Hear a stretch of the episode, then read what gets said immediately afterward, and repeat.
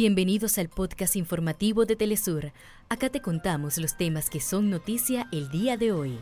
Comenzamos. Miles de ciudadanos protestan en varias ciudades de Yemen para condenar los ataques de Estados Unidos y Reino Unido contra su país. Fuerzas de ocupación de Israel causaron una destrucción generalizada en el campo de refugiados de Nur Shams al norte de Cisjordania. Israel está obligado a responder en La Haya a las acusaciones por genocidio contra el pueblo palestino en la franja de Gaza. El gobierno de Burundi cerró las fronteras con Ruanda tras acusar al país de financiar ataques rebeldes. Paraguay oficializa su candidatura ante Panam Sports para recibir a los Panamericanos 2027.